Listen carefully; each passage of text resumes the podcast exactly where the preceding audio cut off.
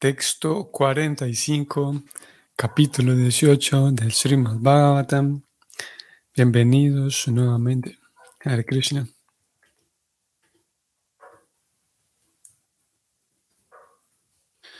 Om Namo Bhagavate Vasudevaya. Om Namo Bhagavate Vasudevaya. Om Namo Bhagavate Vasudevaya.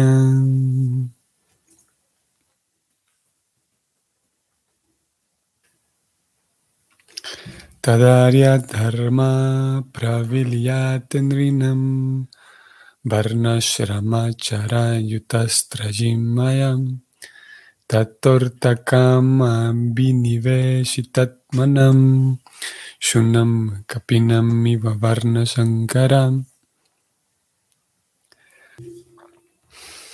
En ese entonces, la generalidad de la gente se apartará de un modo sistemático de una civilización progresiva en lo que respecta a las ocupaciones cualitativas de las castas y las órdenes de la sociedad y en lo que respecta a los mandamientos védicos. Así pues, dicha gente se sentirá más atraída al desarrollo económico para la complacencia de los sentidos, y como resultado de ello habrá una población no deseada que va a estar al nivel de los perros y los monos.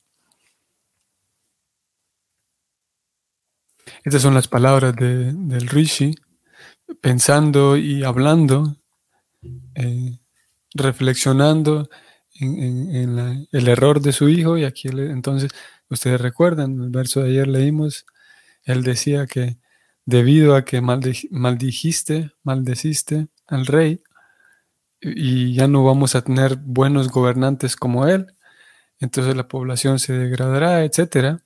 Y hoy dice, habiéndose degradado la población, en ese entonces, ya las personas se apartarán en, sí de una vida civilizada, de una vida que, conduzca gradualmente hacia, hacia el progreso, hacia, hacia el, progreso de la cultura, el progreso del cultivo. Cada quien dejará de actuar de acuerdo con su naturaleza, él dice. Ya no se respetarán los mandamientos védicos. Finalmente la gente se dedicará nada más a ganar dinero para el puro disfrute para el placer de los sentidos. Y finalmente, con todo eso, habrá entonces una población no deseada. Por lo tanto, todo el mundo va a vivir como animales, como perros y monos, ¿eh? que el, significado vamos a descubrir eh, si la preocupada qué puntos él señala, pero esto es interesante las personas van a vivir como perros y monos. Y vamos a ver si Preocupada menciona algo de ellos. Si no lo hace, vamos a nosotros a mencionar algo. Como es, es una comparación que en, un sentido podemos decir no es exagerada. Hay comportamientos de algunas personas hoy por hoy que definitivamente como animales. Y sin duda vale la pena también prestar atención a nuestro propio comportamiento a ver en qué medida estamos teniendo actitudes como perros. Y en otras ocasiones las escrituras no solamente dicen perros, sino también monos, cerdos, caballos, burros, camellos, comparando con ciertas, ciertos comportamientos de cada uno de estos animales que en ocasiones el ser humano expresa. También vamos a ver si Preocupada menciona algo de la población no deseada. Si no lo hace, también nosotros vamos a señalar algo en relación a, ese concepto de la población no deseada. Vamos entonces a leer el significado. Aquí se predice que en ausencia de un régimen monárquico o un régimen monárquico, la generalidad de la gente va a estar constituida por una población no deseada que será como los perros y los monos. Así como los monos están muy inclinados a la sexualidad y a los perros no les avergüenza la relación sexual, asimismo la generalidad de la población nacida de relaciones ilegítimas va a apartarse sistemáticamente de la senda védica de los buenos modales y de las ocupaciones cualitativas de las castas y órdenes de vida. Bueno, el, significado continúa. Y hay un, hay un segundo parágrafo, pero en este primer párrafo, Prabhupada ha incluido los dos temas que, por los cuales yo preguntaba el tema de la comparación con los perros y los monos y la población no deseada. Eh, voy a detenerme aquí un momento para comentar, luego volvemos a la segunda parte del significado. A causa entonces de tener un, régimen monárquico, Prabhupada sigue vinculando el tema. Y como dijimos estos días previos, este régimen monárquico del cual habla es, por un lado, un rey que tiene su propia cultura, que fue educado en, el, cultivo espiritual y que fue educado, el cultivo espiritual incluye que el rey sabe que no puede hacer un abuso, no puede hacer un abuso de poder.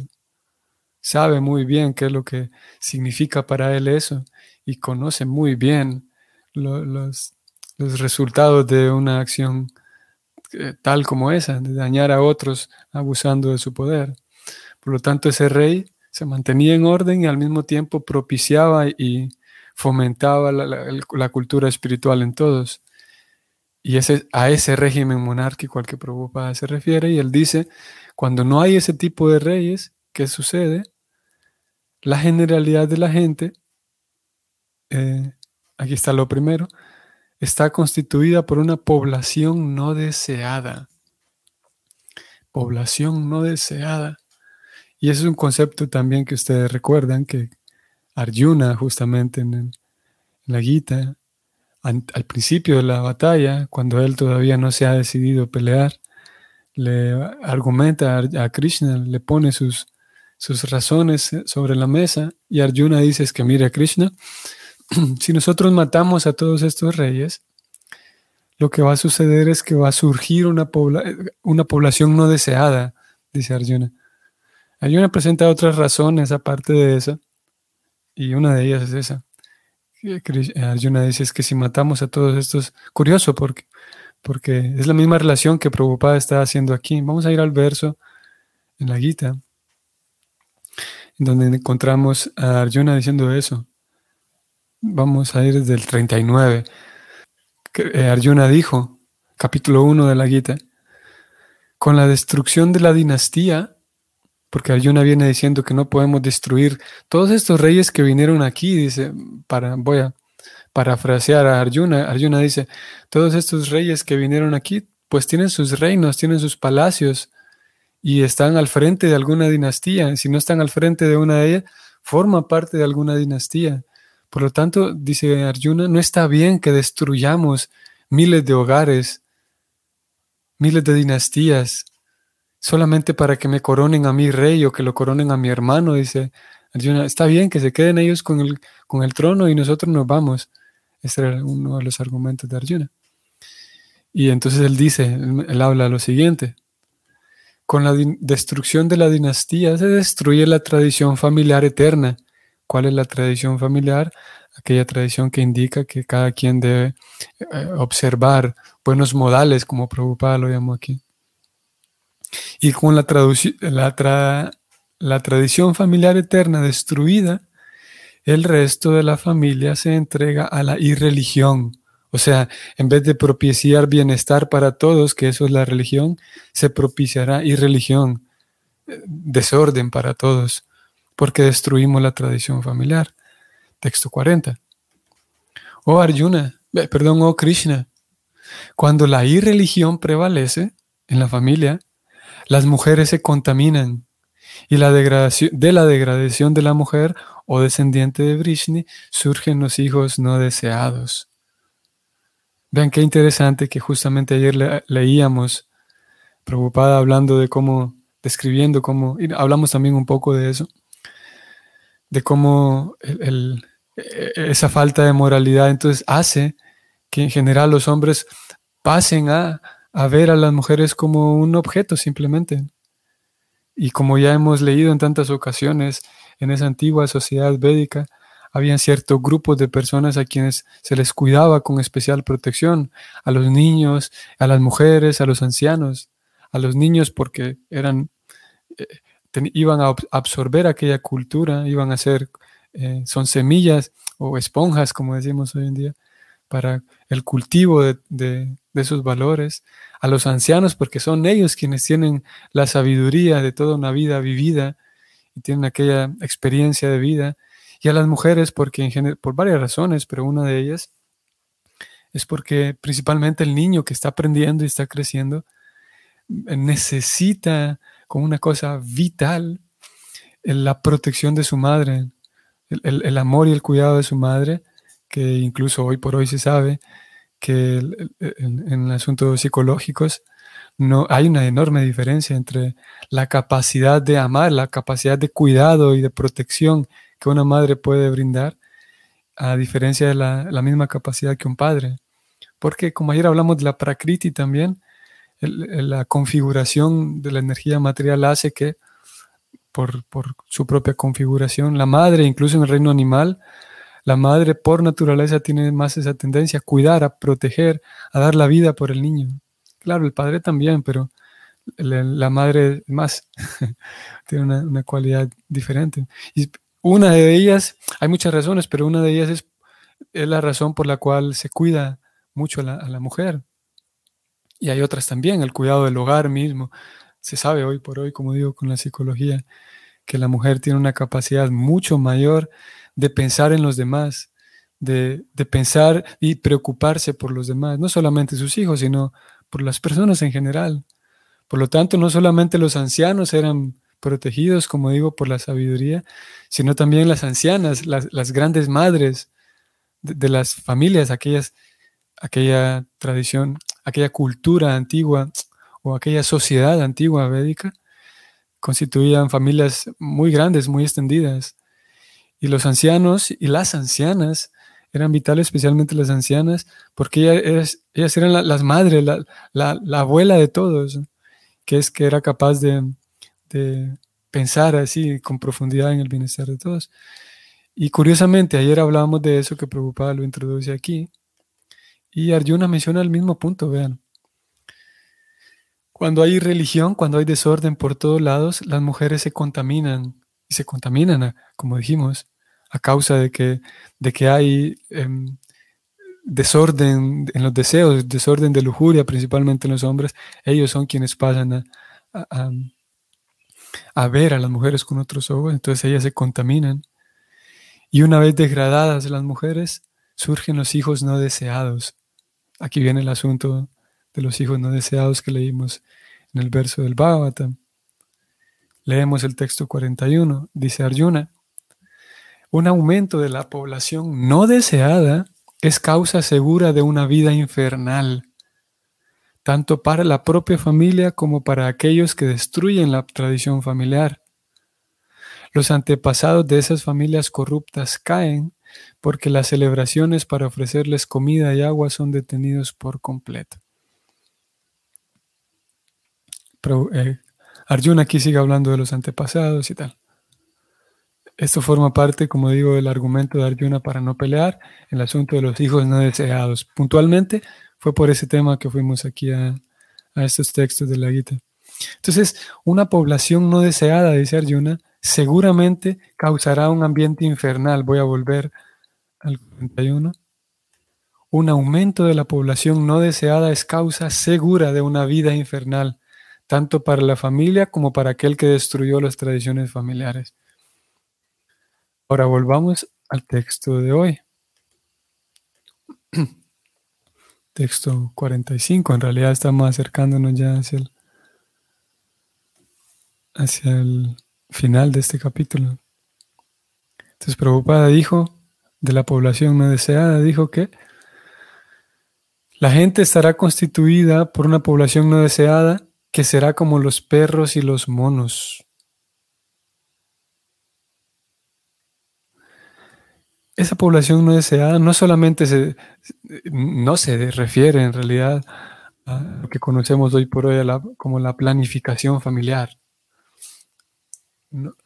porque podríamos comprender o podría dar la impresión de que un hijo no deseado es alguien, es un niño que no lo esperábamos, que de un momento a otro nos dimos cuenta que esperamos a un niño, pero no lo planeamos. Eh, eh, en este caso, la población no deseada más bien hace referencia a que puede ser que alguien haya sido planeado, un niño, un bebé fue planeado, pero si ese niño, esa niña, no recibe guía espiritual, no recibe cultura espiritual, eventualmente mientras va creciendo, va a ser una persona, va a ser un niño que se va desarrollando, que, que no lo desea la sociedad. No lo desea porque como no tiene cultivo, no tiene cultura, lo que genera es desorden. Entonces cae esa persona, a pesar de haber sido un niño planeado, un bebé planeado, eh, en el sentido de que sus padres sí eh, eh, estaban conscientes de que iban de que están esperando un niño, de que concibieron un niño, pero por no tener esa cultura, entonces la sociedad no lo desea porque lo que, lo que le aporta a la sociedad es desorden. Por lo tanto, entra nuevamente en la categoría de personas no deseadas. Nuevamente, que convierte a una persona en no deseada, que como la mala población. Es la cultura que la persona pueda tener, el cultivo que la persona pueda tener. Y dice Prabhupada, son esas personas no deseadas, o sea, personas sin cultura, no deseadas porque nadie los desea tener cerca, nadie desea tenerlos cerca porque crean desórdenes. Esas personas se comportan como los perros y los monos. Y Prabhupada lo, lo explica un poco más abajo. Los monos están muy inclinados a la sexualidad. Y los perros, a ellos no les da vergüenza las relaciones sexuales. Sigo leyendo. Así como a la generalidad de la población nacida de relaciones ilegítimas, va a apartarse sistemáticamente de la senda de los buenos modales y las ocupaciones de cada quien. Eso no voy a mencionar mucho, aunque me gustaría adentrarme más en ese tema, pero porque falta otra parte del significado que leer. Pero entonces preocupada hace un vínculo entre la población no deseada, una población que está muy inclinada a la sexualidad, y habla también de las relaciones ilegítimas. Esto, como digo, es muy interesante, porque definitivamente es, es muy, muy fácil de poderlo relacionar con lo que hoy en día sucede, con lo que, sí, actualmente aparentemente hay una revolución, aparentemente hay ciertos grupos sociales dentro del campo político, o sí, con ideas políticas, que sostienen que la humanidad va avanzando todo el tiempo y para avanzar siempre necesitamos em, adquirir o abrazar cosas nuevas, a lo que se llama el progresismo, o una de las formas más así estrictas del progresismo indica que para que la sociedad avance tenemos que dejar todo lo, pasado, y, ese es el ciclo natural de la vida, según ellos, rechazar todo lo del pasado e ir abrazando cosas nuevas, algo así como funciona la tecnología, que es un tema que en algunas ocasiones previas ya lo hemos hablado. Eh, ya que la tecnología funciona así, cada celular nuevo es mejor que el anterior, y no solo la tecnología, sino muchas otras cosas, eh, da la impresión que en la vida también, la vida, las costumbres, la moralidad también. Por lo tanto, hoy por hoy está sobre la mesa ese tema que, que indica que para progresar entonces no tenemos que ocultar nada del, mundo sexual, de la, de la dimensión sexual de la vida. Entonces hay todo un mes en donde las personas se vuelven orgullosas por el orgullo de la diversidad sexual. Y ahora resulta que, que, es aplaudible y es felicitable que una persona grite a los cuatro vientos cómo es su sexualidad. Y lo cual es, incluso sin antes, sin siquiera detenernos a leer estos temas del, del Bhagavatam, en donde se habla de la sexualidad, ya en sí para, para muchas personas, eh, para la mayoría de las personas pensantes, eso es un desorden. El, ¿qué, tiene que ver con, una vida feliz, con una vida civilizada, el salir a la calle y, y gritarle a todo el mundo y expresarle a todo el mundo de que mi sexualidad es esta, mírenme? No tiene, no tiene mucha, mucho sentido. Y, y bueno, es, es, algo como digo hoy por hoy funciona así, que parece ser que, que para algunas personas ellos consideran que, que es avance el, el, el, que le revelemos a todo el mundo cuál es mi, mi identidad sexual, cuáles son mis gustos sexuales y que se hable todo el tiempo de, la sexualidad y la sexualidad y, que todo gire en torno de la sexualidad. Y como digo, se lo estoy mencionando porque preocupada habla de la gente que está muy inclinada a la sexualidad. Y parece ser que, y en, muchos sentidos, como digo, no quiero detenerme tanto aquí, pero en muchos sentidos eh, analizando el tema y estudiándolo con, con personas expertas en el tema, en el tema de la, en este caso, sociología y políticas, son ambas cosas, sociopolítica, psicología también está incluido aquí. Una dimensión de la una, sí, una dimensión, un aspecto de la vida que es la vida sexual, así como está la vida, los aspectos de la vida social, los aspectos psicológicos de la vida, el aspecto sexual existe sin duda pero hay una, como dije, hay una parte de la población que, imagina que vamos a dar el gran siguiente paso como humanidad cuando la vida se reduzca todo, todo gira en torno a la sexualidad. Incluso lo que hoy por hoy se enseña como se llama la ESI, por sus siglas, Educación Sexual Integral, que esa educación se comienza a dar desde el jardín de niños, antes de la escuela, incluso primaria, y acompaña, esa ESI acompaña toda la educación del niño. Y curiosamente esa ESI lo que se centra es enseñarle a los niños una experiencia genital, solamente a cómo funcionan los genitales. Y estimula mucho, una, eh, eh, estimula así una, de sobremanera la experiencia no sexual, sino genital. Y en un sentido así bastante sutil, promueve entre los niños y entre aquellas personas que reciben esta educación sexual promueve no una educación sexual, sino más bien una, una ¿cómo se llama esto? Una súper, súper, em, una visión súper distorsionada de que la sexualidad, a través del acto sexual, en, todas sus expresiones, la humanidad por fin va a ser feliz. En fin, es como eh, desplazar todas las demás dimensiones a un segundo plano y poner la sexualidad como si fuera lo máximo.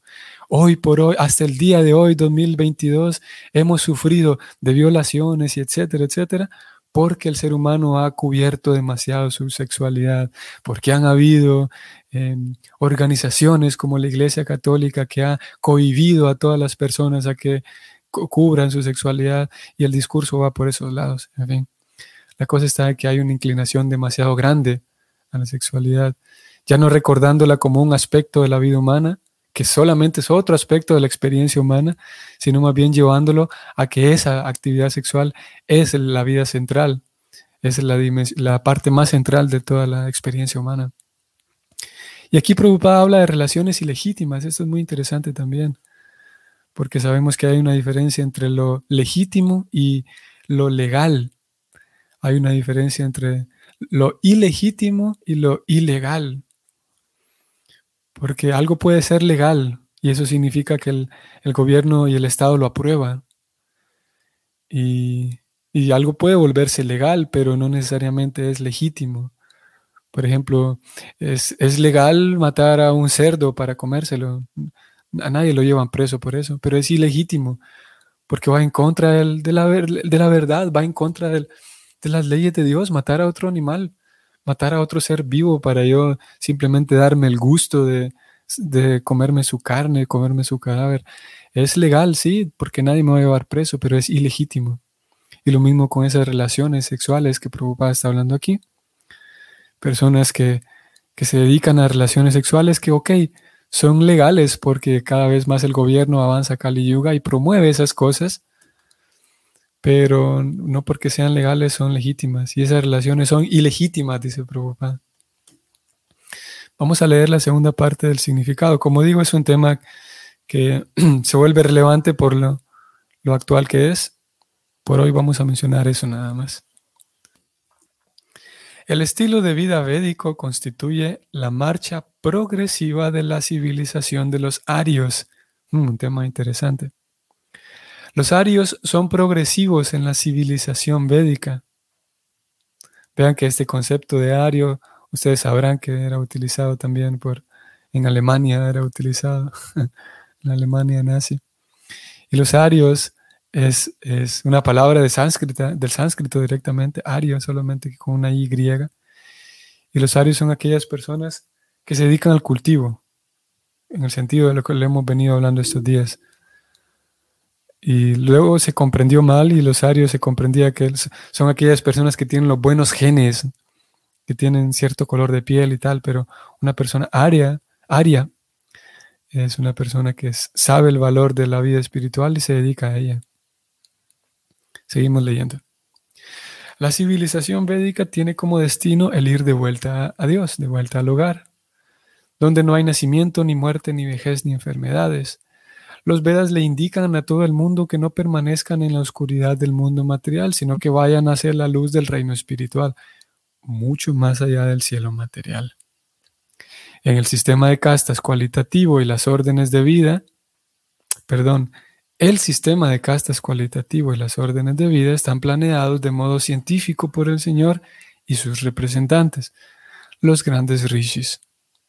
El estilo de vida perfecto proporciona toda clase de instrucciones tanto en relación con las cosas materiales como las espirituales. Qué interesante esto.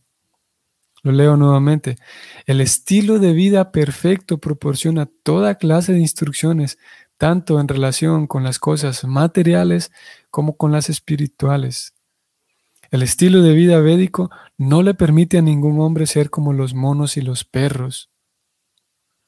Una civilización degradada de complacencia de los sentidos y desarrollo económico es el resultado de un gobierno sin Dios y sin rey, o sin rey, del pueblo por el pueblo o para el pueblo, Luego la gente no debe quejarse de los pobres administradores que ellos mismos eligen. Fin del significado contundente. Qué interesante también otros temas que Prabhupada ha incluido aquí. Número uno, como él termina diciendo, uno no se tiene que quejar porque en fin de cuentas uno fue el que eligió a aquel que está gobernando. Y claro que sabemos que esos presidentes electos uno termina eligiendo, pero es que no hay mucha opción. Y al final todo es la misma cosa. Voy a ir un poco más arriba, que, eso fue lo más resaltante para mí. Prabhupada dice, el estilo de vida perfecto. Qué interesante. Proporciona clases, toda clase de instrucciones, tanto en relación con las cosas materiales como las espirituales. Este tema incluso podríamos dedicarlo una sesión solamente a hablar de ello porque podría dar la impresión de que el estilo de vida perfecto significa ignorar todo tipo de instrucciones materiales y abrazar solamente las espirituales. Y lo cual sería un error. Definitivamente que hoy por hoy vamos a dejar aquí el, tema, pero vamos a volver a ese texto mañana para centrarnos en hablar de ese estilo de vida perfecto ya que eh, se habla de perfección de tantas maneras y sin duda que cuando hablamos del estilo de vida perfecto, que incluye instrucciones materiales y espirituales, eso nos, eh, para unos de nosotros es tan atractivo, y para todos es útil porque nos acerca a una vida espiritual, em, podemos decir, práctica, la vida espiritual no se trata solamente de abrazar cosas espirituales y olvidar la, parte práctica de la vida material. Aquí Prabhupada está hablando del estilo de vida perfecto. Mañana vamos a hablar de este tema. Vamos a quedarnos en ese, en ese significado precisamente. Me ha llamado particularmente la atención porque eh, en otras ocasiones y mañana intentaremos eh, encontrar otros versos en donde Prabhupada presenta la misma idea de cómo la vida espiritual requiere conocimiento material también. Pero aquí Prabhupada lo ha llamado de manera particular y lo ha llamado el estilo de vida perfecto. Repito, a mí me ha llamado la atención porque, como digo, en otros lugares él sí habla de la necesidad de ambas instrucciones, materiales y espirituales, pero aquí ya lo, pone como un concepto. Mañana vamos a volver para detenernos aquí. Ok, entonces amigos y Vaishnavas y queridos eh, devotos del Señor, que estamos intentando ser, dejar de ser personas no deseadas para ser personas deseadas, personas cuya amistad, cuya compañía, cuya presencia es deseada por otros. Esa es la, una de las cualidades de un devoto de Dios, que su compañía, su presencia, su amistad, sus aportes son deseados por otros, porque tienen, se, percibe la presencia de Dios en esa persona. Y estoy seguro que ustedes son de ese tipo de, de seres humanos, ese tipo de personas. Muy bien, entonces nos detenemos aquí. Les envío un saludo a todos ustedes. Gracias nuevamente por su participación. Y hasta mañana. Hare Krishna.